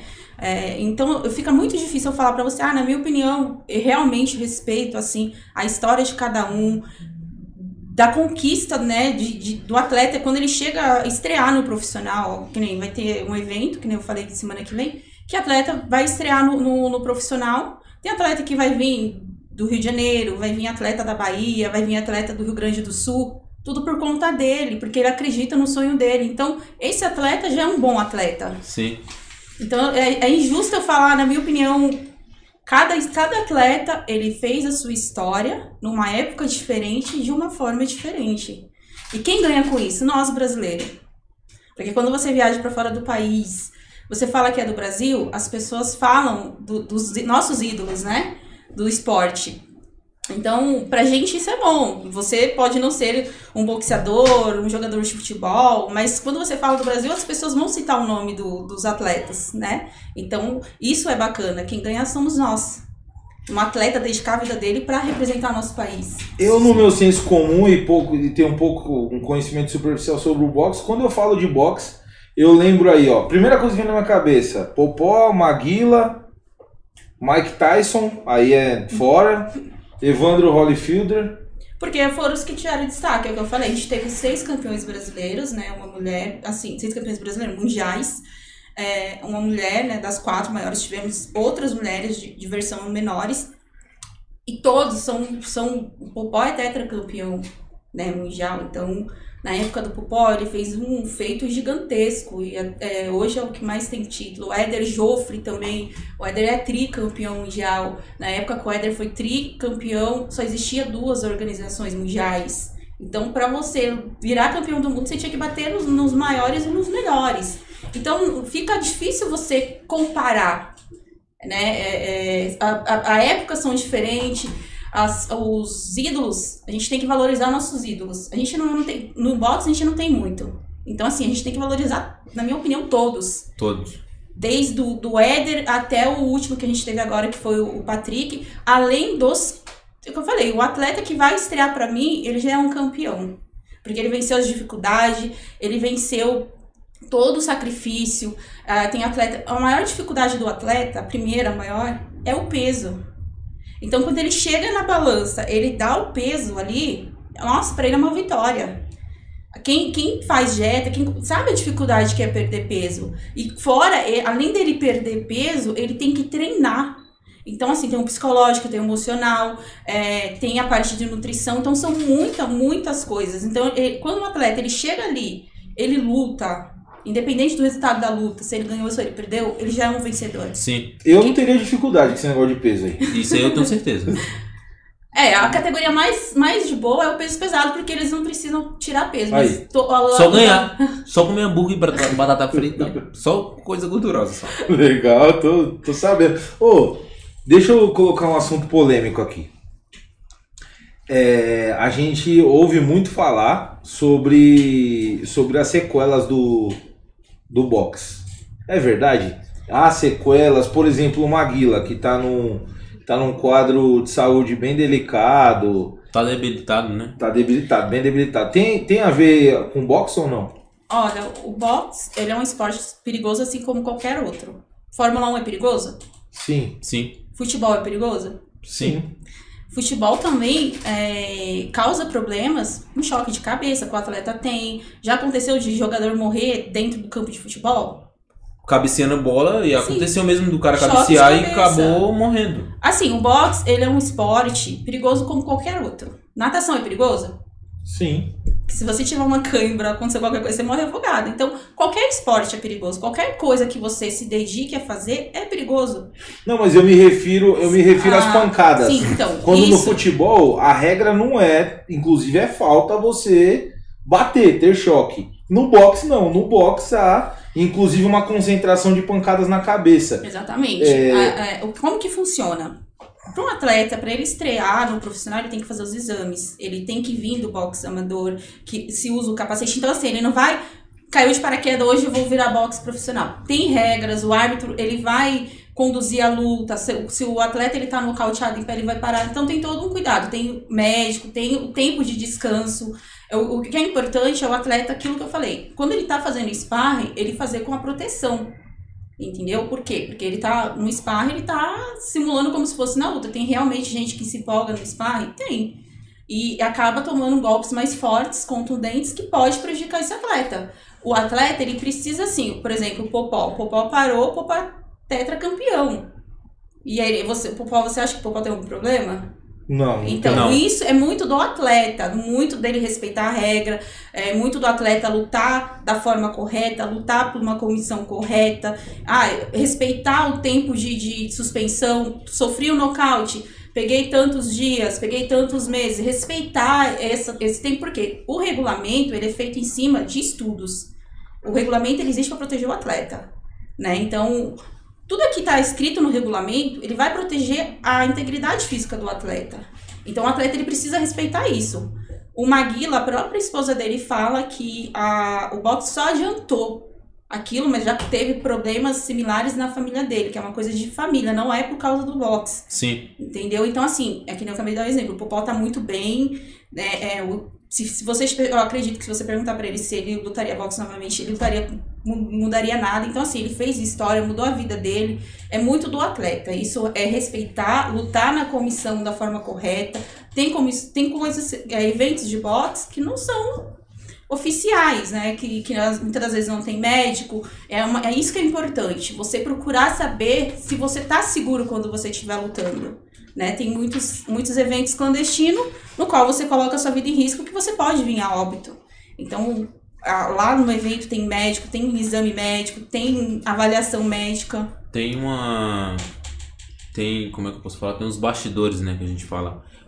Hoje, quantas pessoas compõem um time para um boxeador?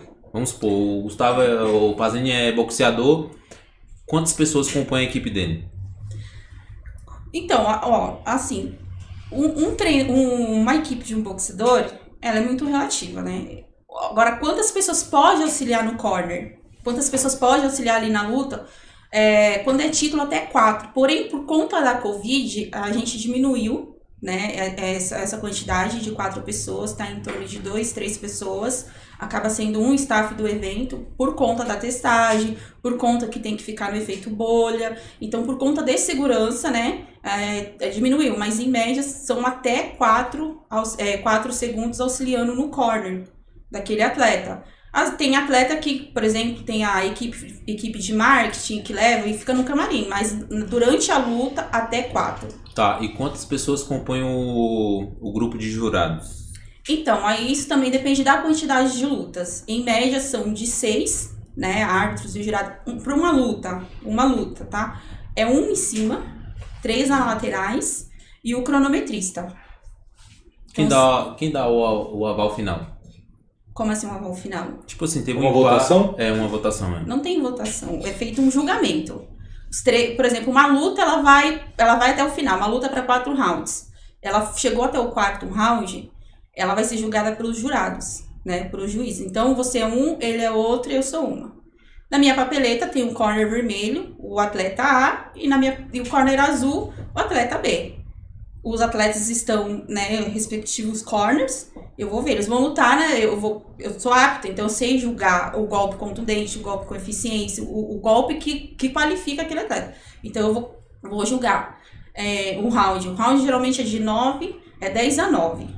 Ah, teve uma queda, 10 a 8. Teve uma queda de cada lado, aí volta 10 a 9, porque uma queda anula a outra. Entendi. Tem, por exemplo, o atleta ele tá ganhando aquele round todinho, mas ele sofreu uma queda. 10 a 8. Aquele que, que deu a queda é como se fosse o gol do futebol. Nossa. É que ganha aquele round. Então se soma a papeleta. Mas cada um, a cada um faz a sua avaliação individual. Exatamente. Depois junta as três e, E confronta. aí, isso, aí a- junta as três, as três papeletas, né? O, cada jurado entrega pro árbitro.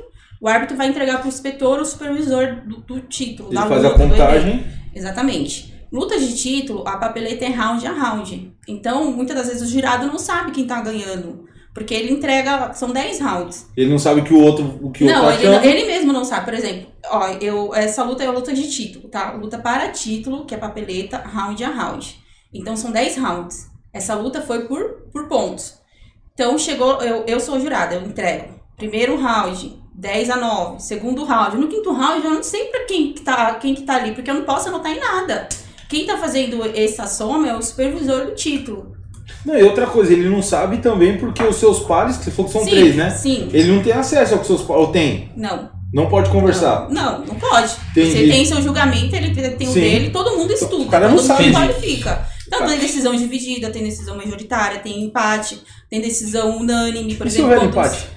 Empate, a luta é para empate. Agora, se é uma luta por título vago, é um título que, tá, que, tem, que não tem campeão. O título continua vago, Ah, é? se houver empate. Muito Agora, louco. se houver um campeão, o título permanece pro campeão. Caramba. Acontece do atleta, do atleta ter dois, dois, dois títulos, né? Fala? Dois Sim. cinturões? É, Depende, você tá falando o quê? Brasileiro, latino? Brasileiro. Então, brasileiro, um atleta, como que o atleta consegue ter dois títulos brasileiros. Ele luta, por exemplo, na categoria pena e super pena. Ele é campeão do pena e vai disputar um título brasileiro no super pena. Certo. Ele ganhou também super pena. Ele tem um prazo de 30 dias pra escolher qual categoria ele fica campeão. Com o cinturão. Não, o cinturão é o símbolo. O que conta é a homologação do título. Entendi. Entendeu? Ele pode fazer dois cinturões brasileiros? Pode, porque ele foi campeão duas vezes. Porém, ele tem que decidir qual categoria que ele quer ficar. Não dá pra ficar nas duas. Não dá. Isso brasileiro, tá? Então, é, título sul-americano, título latino. O cara, o atleta às vezes ele é campeão brasileiro. Ele fez, ele atingiu uma quantidade de luta no qual ele está apto a fazer o título sul-americano ou o título latino. Que ele, o título latino da WBO ele entra entre, o- no ranking entre os 15 do mundo, né, no ranking mundial. Que o próximo passo, depois da defesa, conforme ele for subindo no ranking, que o próximo passo é o título mundial. Então o cinturão é do atleta. Então, assim, conforme você vai fazendo os títulos, o cinturão é seu. O que você perde quando você deixa de defender o seu título ou quando você vira campeão do mundo é a homologação do título. O título fica vago para outro atleta poder estar competindo. Perfeito. Bom, vamos fazer, vamos responder as perguntas da galera aqui do, do início ao fim pra gente dar uma atenção pra todo mundo. O que, que você acha? Top. Vamos? Então, tamo aqui. Pode deixar aqui os inconvenientes e a gente dá um tiro de, de 12. Calma. Ô, louco! Vamos lá. Agradecer aqui a presença do Givanil. O Givanil é, é implacável, toda vez está aqui. Agradecer ao Antônio Oliveira, Lucas, pessoal só que deu uma saudação. Fala no mic. É, não tá, não tá, não tá chegando? Tá chegando aí? Tá bom ou não tá? Tá bom. Se eu ficar muito perto, vai dar aquele. Eu tô com medo de mexer aqui pra não. Só não sai. Ah, a Andréa Joffre já havia falado, né, Karine? Quer- Exatamente. Eu já havia falado. Um abraço aí, Andréa Joffre. É, queremos você aqui, se já está convidada. Ah, Ronaldo Viana também sempre aí presente. Ah, Antônio de Oliveira, teste toxicológico. Tem, tem esse tipo de teste antidoping? Então, isso é mais um box amador, né? É. Que é da seleção, que é da seleção, mas a gente fez é, quando é a nível de título mundial, né? Por conta da aqui é muito difícil a testagem de, de doping, mas títulos mundiais a nível mundial a gente é exigido. Sim. Top. Ó, Emanuel Barroso falou: bater em mulher no Brasil dá cadeia sim. O problema é que muitas mulheres desconhecem as leis. Não, não dá cadeia não, Emanuel. É, isso aí é, é purpurina, tá? Você falar que dá cadeia. Dá cadeia, é, só que o cara volta e mata a mulher. Ele fica dois meses na cadeia e volta e mata a mulher. É, temos aí a restrições de, de, de proximidade, etc. Balela, meu irmão. Balela, desculpa, não concordo. Já falo logo. é, as leis do Brasil para agressor de mulher são frouxas. Por isso que há o, a reincidência e os, esses tipos de crime con, continuam. Inclusive, a gente tem um avanço, um avanço que eu considero é, é, é, é uma, uma porcaria que é agora feminicídio. Dão até nome para os homicídios da mulher. De tanto que acontece, de tanto que os homens matam as mulheres, a gente tem agora o tal do feminicídio.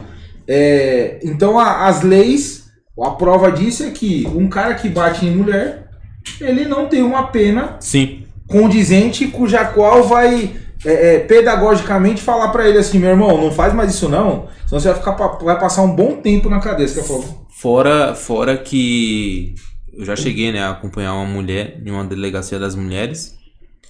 é, e o tempo que ela espera pra poder dar queixa dá tempo suficiente pra poder ela desistir. Acredita? Ela já tem um, um- uma, um estímulo de desistência na delegacia. Na delegacia. Então a gente esperou lá três horas de relógio e aí ela fez a queixa, só que depois ela acabou desistindo de assinar, né? Porque deu tempo dela, tipo, que esfriar a cabeça e falar: Meu, ele me bateu, mas foi por conta que eu merecia, ou coisa do tipo. Sendo que a pessoa, quando já chega lá disposta, se ela é atendida com brevidade, dá tempo, né? Dela falar: Não, quero Sim. isso mesmo e resolver. E muitas das vezes não é isso que acontece. Hoje existem delegacias especiais, especialistas nisso, né? Delegacia, delegacia das mulheres. Normalmente as mulheres são atendidas por policiais mulheres. Isso gera uma, um, um- um desconforto menor, diria assim. É, nós temos uma, uma disciplina chamada vitimologia que fala exatamente acerca desse estágio da vitimologia. A, a mulher ela, ela sofre a violência doméstica, é o primeiro estágio. Aí Ela chega na delegacia, ela precisa falar tudo que ela passou. Isso é uma tortura, gente. E reduz pela metade, né? Que ela não vai falar tudo de fato que aconteceu. Justamente. Há uma. é, aí há a sensação da, da, da impunidade e da insegurança, porque é, hoje em dia o que mais aparece na TV é que mulheres apanharam e que antes de serem assassinadas de ocorrer o feminicídio, há uma série de, de coisas que ocorrem antes que inclusive é, são é, violência, né? Violência corporal. O cara espanca a mulher, depois de ser espancada, ela, ela retira normalmente a queixa, Isso aí. porque ela fica com dó, porque tem filho, Porque é ameaçada. porque depende também financeiramente do, do marido. Manda aí, o que é? Ah, não, putz, eu não enxergo, mano, eu sou perto, cego. Guto, mais perto. Isso. Quinta. Qual a opinião dela? Ah, qual a opinião dela? Tá, ela já vai falar. Manda aí, manda aí, Geise. Minha opinião sobre a agressão à mulher? É É isso? óbvio, né? Olha, sinceramente, deixa a desejar, porque alguma, alguns relatos de algumas pessoas próximas que eu convivi já, tive a oportunidade de. Primeiro que quando você começa a sofrer esse tipo de agressão, ela não vem só física, ela vem psicológica. Sim. O- o- a pessoa ali, né, o companheiro, ele começa a te tratar que tudo que acontece de errado é culpa sua, que você realmente merece apanhar, que realmente você merece morrer, que realmente tudo é culpa sua. O, a maior exemplo a gente tem o caso do Bruno, né, que a própria, a própria, esqueci o nome dela, que, que foi espartejada lá, que virou... Elisa Samud. Exatamente, a Elisa chegou aí na delegacia prestar a queixa, mas não aconteceu nada. Né? O que as pessoas costumam dizer é que você pega em flagrante. A mulher está sendo agredida, ela vai ligar para a polícia enquanto o marido está lá agredindo ela. Então, realmente, deixa a desejar primeiro que é, eu acredito que é uma vergonha, né, para a mulher assumir isso. E sem contar do transtorno psicológico que ela está vivendo. Então, até ela sair desse mundo que ah, ela não é culpada. Muitas das vezes a mulher ela, ela deixa de viver, ela deixa de ter uma profissão, ela deixa de ter uma renda para poder viver com o marido pelo filho. Então ela pensa, se eu for embora, o que, que vai acontecer? Porque não tem, não tem lei, não tem incentivo, não tem nada, né? Que, que, a, que dê esse suporte para essa pessoa, para ela seguir em frente. Então muitas vezes a mulher fica submissa porque não tem para onde ir, porque tem vergonha de contar para a família, porque tem vergonha de assumir para a sociedade, porque todo, mundo vai julgar, porque Sim. você apanhou porque você quis, porque você não tem vergonha na sua cara. Um exemplo que eu vou te dar. Temos atletas lutadoras, mulheres que lutam boxe, certo? E tem muitas, a maioria delas que eu conheço, é, acaba que o marido ou o namorado acaba sendo o treinador. Essa mulher ela lutou hoje, por exemplo, ela vai, ela vai sair pra jantar. Ela tá lá com o olho roxo, ou ela tá machucada porque ela lutou, e tá com o companheiro do lado. O que, que as pessoas vão olhar pra ela e vão pensar o quê? Caramba! Tomou uma surra do marido. Não tem vergonha na cara. Porque se um homem aparece com o verdade. olho roxo, ah, ele é o bacana, ele é o ferradão, se ele tá assim, imagina, né, o, o cara que ele lutou, o cara É. que ele brigou. A mulher não. A mulher, ela não pode ser lutadora. Ela vai sofrer agressão. Putz, é verdade. Ninguém Putz, a pensa gente não por tinha esse pensado, jeito. né, por eu esse não lado, né? nisso, não. E tá bom, beleza, é, você levantou isso aí. E muitas das vezes o que acontece do lado oposto, né? O que, é que a mulher fala? Essa, Da- essa pessoa tá indo lá com o marido dela, fechou, vai no restaurante e aí, o que Não, acontece? ela já tá acostumada. Geralmente, algumas mulheres acabam estando acostumada com esse tipo de, de, de, de discriminação, né? É o que eu falei, tem os dois lados da moeda. Ó, As pessoas olham e já falam, ah, apanhou do marido. E muitas das, vezes, muitas das vezes tem homem que quer, quer ir, tipo, porra, você bateu nela, pô, não pode, entendeu? Putz, que situação, meu. Então, e aí tem Não mulher que já entra, já entra falando, né? Se ela vai num lugar público, então, aquela luta lá, você viu que, né, eu fiz isso com a menina porque tem que estar sempre se Sim. impondo e está, está se justificando. É o que eu falei, porque o, o, a empatia, ela, ela não existe. As pessoas estão atacando, o tempo todo se atacando sem procurar ouvir, né? Sem procurar saber. É o que eu falei, tem mulheres que sofrem agressões Preconceito, Sim, né? sofre agressões. Tem mulheres que ela, ela se anula. Ela se anula. A mulher que ela sofre esse, esse transtorno não só físico, não essa agressão não só física, mas psicológica. E ela não acaba não tendo estrutura, né, familiar, ela não acaba não tendo postura para a sociedade por causa dessa discriminação. Ah, você sabia que ele era assim, você casou porque você não tem vergonha na sua cara. É sempre assim, mas ninguém. Sim. Ah, porque você. Mas a pessoa não sabe da, da- do suporte que ela pode dar para uma pessoa que sofre agressão doméstica. Ela não sabe onde pode estar indo, né? É só, as pessoas só acusam, né? O que você far, é, falaria pra essas mulheres hoje que, que sofrem isso, né? E não tem a, muitas vezes coragem de se expor, né? Falar assim, eu vou falar, não vai resolver, ele vai continuar me batendo, talvez me matar.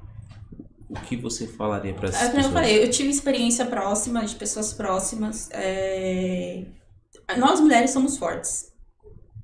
É, eu vou, vou te fazer uma pergunta. Dentro da sua casa, né, quando você era criança, até hoje, sei. Quem que é a estrutura da sua casa?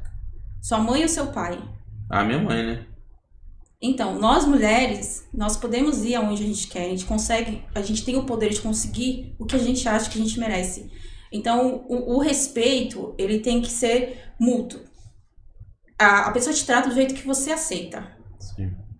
Então, é, é isso que a pessoa primeiro. Ah, mas eu casei, agora eu tô com filho. A mulher, ela consegue se virar, ela consegue dar a volta por cima, ela consegue se estruturar, ela consegue se erguer, ela consegue. Porque é o que eu falei, ela, ela, ela é a coluna da casa dela. Pelo contrário, quem perde é o homem. O homem, quando ele sai de casa, ele fica perdido porque tá sem a, a, né, a mãe que fazia tudo, a mãe que vai no mercado, a mãe que não sei o quê, e ou o homem, o filho quando perde a mãe, ou a esposa, né, quando se separa, é um recomeço até a forma de se aprender. Muitas vezes o homem não come direito, ai, paga pra alguém lavar roupa, não consegue. A mulher consegue trabalhar, a mulher consegue cuidar do filho, a mulher consegue manter a casa, a mulher consegue ir no mercado, a mulher consegue fazer tudo. Ela só precisa ter isso dentro dela, a autoconfiança, que eu sou capaz. Boa. Concordo. Bom, mandar um abraço aqui pro pessoal da RPM Norte, sempre em peso aí. Pessoal do Fefe? É, podcast Para e Troca Ideia. Boa. Podcast Para e Troca Ideia. Fefe, forte abraço aí, meu irmão. É... Um abraço pro Jimmy Andy aqui. Cláudio Souza. Um abração aí, meu irmão, sempre presente também. É, o Ronaldão levou a sobrinha dele hoje lá. Obrigadão por prestigiar nosso trabalho. Lucas C. Deve ser o Luquita. É ele mesmo. É ele, né? É. Fez um monte de pergunta aqui, só que nós estamos indo pro final. Mandar um abraço aqui também pro, pro Lorde. É, putz, ele fez a pergunta aqui, Lordeira. Ficou. Vamos deixar pra próxima aí, porque a gente não quer atrasar a Geisa. Você viu como que passa o tempo?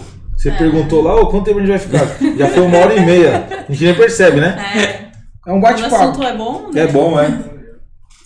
Dar um abraço aqui. O Felipe é o Felipão. Felipe. Vamos ver se tem algum. Vamos responder mais uma pergunta aqui. Hum, ó, meu cunhado tá, tá presente aí lá da Bahia.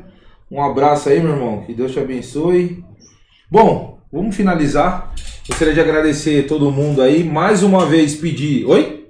WhatsApp aqui. Do quê? Na mensagem. Qual? Você falou? Ah, tá. Não, tranquilo. É, agradecer a você, Maguinho. Valeu. Você, Geisa, Obrigada. sempre bem-vinda. Vamos marcar os próximos aí. Gostaria de fazer um convite aqui, se você puder fortalecer esse convite. Popó, queremos você aqui, meu irmão. Vamos falar sobre arma aí. Eu gostei do seu, da sua opinião. A gente gosta da opinião de todo mundo, que seja contrária, mas a do Popó foi foda, velho. assim, eu acho que a- as formas de pensar, elas são válidas. Eu acho que tem que haver o respeito, Sim, entendeu? Cada um tem sua opinião. Tem Sim. gente que gosta do branco, tem gente que gosta do preto. Não é só porque eu gosto do preto que o branco não é bom. Boa. Então, assim, eu acho que tem que haver o respeito. Eu tenho que expor a minha opinião, né? A pessoa ouvir e parar e pensar. Falar, não, realmente o que ela tá falando tem sentido. Não havia pensado por esse lado. Que nem eu levantei a hipótese pra vocês. Eu acredito que vocês eram uma dessas pessoas quando visse uma mulher de olho roxo apoiando o marido. Hoje vocês vão olhar pra ela e vão pensar diferente. eu vou perguntar pro marido dela: Sim. ela é boxeadora? Ou é Se não for, vou na delegacia. ou é lutadora de MMA, De MMA, ou é né? Porque você vê, hoje as lutas femininas são incríveis, assim, umas lutas. E aí eu falo, só pra finalizar, a, a, a, a luta feminina, elas não só lutam dentro do ringue, é o que eu acabei de falar, a mulher ela limpa a casa, ela cuida do marido, ela cuida da casa. Ela Desculpa eu treina. interromper, mas vira a câmera. Olha só que, que, que, que doido. Vê se dá pra virar aí. Olha o doido lá, olha o doido lá. Olha. Muda aí, muda aí pra ver. Olha lá, olha lá, Geisa. Tô vendo. Não tô... Tá se aquecendo. Reproduziu lá ou não? Olha lá, olha lá. Olha o doido lá. Quando acabar, X1 do Pazinho com o Felipe. Você é doido, tô fora. O povo quer luta, hein, Pazinho? O povo quer luta, quer você no É? É, vamos colocar. Vamos, você, você me colocou no, no, no tiro, agora eu te, eu te coloco você no ringue. Vamos fazer um desafio. É, a gente vai no clube, dá uns tiros no papel lá, depois bota, bota a luva. Tem. Onde que a gente vai? Onde que Não, dá? a gente arruma um lugar pra você. Um não ringue? se preocupa. Um ringue. Demorou. Eu vou ringue. lutar boxe, não um sumô. Faz na pista mesmo. Seu bunda Na mole. pista não, tem que ser no ringue, porque tem, ringue. tem o tatame, ele vai Boa. sentir adrenalina. Na, na área que ele é acostumado, não, não pode. Galera, gostaria de agradecer a todos que prestigiaram nosso trabalho. Novamente eu peço aí, fortaleça a gente.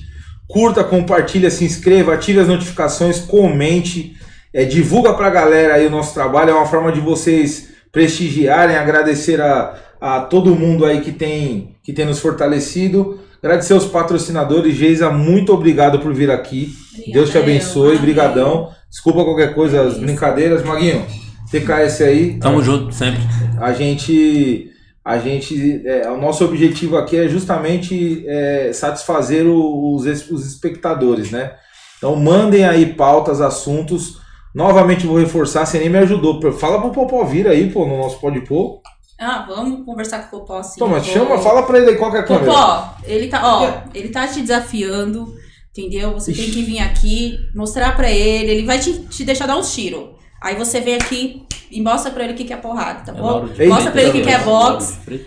oi É Lauro de Freitas que ele mora? É. o Popó é de Lauro de Freitas Isso, Se a, se a montanha não vem até Maomé, Maomé vai até a montanha. Se ele mas, é- aceitar mas o- ele tá em São Paulo É. né Não, Não? ele, tá tá, não. ele tá em Belém do Pará, ele tá se preparando pra luta, pra exibição com o Whindersson Nunes. Ele tá no Belém do Pará. o que, que você Ah, acha que dá o Whindersson ou o Popó É, uma exibição. Eu acredito que o objetivo, eu não sei se você sabe, mas o objetivo de tudo isso, além de né, divulgar o esporte, o Whindersson ele sofreu de depressão, ele passou por um tempo de depressão e através do boxe ele conseguiu, juntamente com o tratamento, tudo se recuperar. que nobre É, a, a depressão, ela- ela- o esporte ele ajuda bastante nisso, né? Claro que tem que fazer todo um tratamento, tomar Sim. medicação, mas ajuda muito. Então, eu acredito que quem ganha somos nós, né? Ver as duas, as duas lendas lá, o Whindersson na parte da comediante, o, o, o atleta, o, o artista que ele é e o Popó, sem palavras, né? Só deu orgulho pro nosso país. O menino que morava, dormia no chão, incômodo com os irmãos dele. Então, pra gente, é assim, não só um campeão mundial, mas é uma lenda viva. E eu acho que só quem ganha é o espectador, o povo brasileiro, de poder ver esses dois estar ali prestigiando essa nobre arte. Bom, Popó, venha nos visitar, venha no Pode Pôr, vá no G16 atirar, que sei que você gosta. Também convidar aqui o Whindersson Nunes e seus irmãos. Estamos falando com o Lorde lá para ele convidar a irmã do, do. O Lorde é um amigo meu, atende a irmã do Whindersson Nunes, já ela curte negócio de tiro. E a gente convidou ela lá para fazer uns disparos no G16. Mais uma vez, muito obrigado, Deus abençoe. É, os patrocinadores Lorgans, G16, Contábil, como um dia, Certicom Contabilidade. Agradecer a PCT. todos os parceiros, PCT, que Deus abençoe. Muito obrigado aos espectadores. Curtam, compartilhem, se inscrevam, ativem as notificações. Instagram, arroba podpol. E nós estamos publicando os cortes no próprio canal do Podpol, tá, galera? É, Vamos fazer uma metinha aí essa semana? Vamos essa semana aí fazer o- uma metinha de 400 inscritos? Bora, tá bom? Ou mais? Vou compartilhar agora, 400 inscritos. Galera, nós precisamos de 400 inscritos para o próximo programa, tá? Então curtem, compartilhem aí, ajudem. É, você que acompanha lá o arroba G16UTC também, vai aí no, no, no Podpon no, no, no YouTube e se inscreva. Mais alguma informação? Spotify. Spotify também, estamos no Spotify. Conseguimos Top pra caramba. publicar lá, o pessoal do Spotify é exigente, hein, meu? Qualidade tem que estar nas alturas. Mais um marco do, do, do Podpol. Top. Beleza? Gostaria de agradecer aqui, mandar um abraço pro delegado Palumbo, grande amigo aí, estive com ele essa semana, que Deus te abençoe. Chubão do Garra, o, o Kenji, Galera aí que tá trabalhando, Vitão, o Wendel, o pessoal que tá trabalhando no gabinete aí, Dr. Palombo, que Deus abençoe vocês. Obrigado por fortalecer a gente, sempre atender a gente quando a gente precisa, como quando nós batemos na porta lá. É, agradecer todo, todo o público do G16, agradecer ao Fefe que, te- que trouxe a Geise. A Geisa, é, também gostaria de me desculpar aqui, no, na sexta-feira passada nós tivemos um contratempo de saúde, eu e o Guto ficamos, ficamos meio zoado do, da barriga, né, Guto? E aí a gente acabou desmarcando com a, com a Lu, do Band Sports, mas a gente já vai remarcar. Ela tá super animada, é uma outra pessoa depois, não sei se você conheceu, mas é uma mulher super engajada no esporte, independente de qual seja. Deu uma entrevista lá esses dias no Band Esporte, ela ela quando ela conheceu o nosso clube lá, ela super gostou, já se tornou uma praticante do tiro desportivo. Lu, abraço, Fefe, o marido dela, Felipe Sertanejo também, forte abraço. E é isso. Por hoje é só. Só agradecer. Agradecer o pessoal aí, né? Os bastidores e agradecer também toda a nossa equipe lá do G16 que fortalece nós, todos os colaboradores. Pode pô, pô, pô.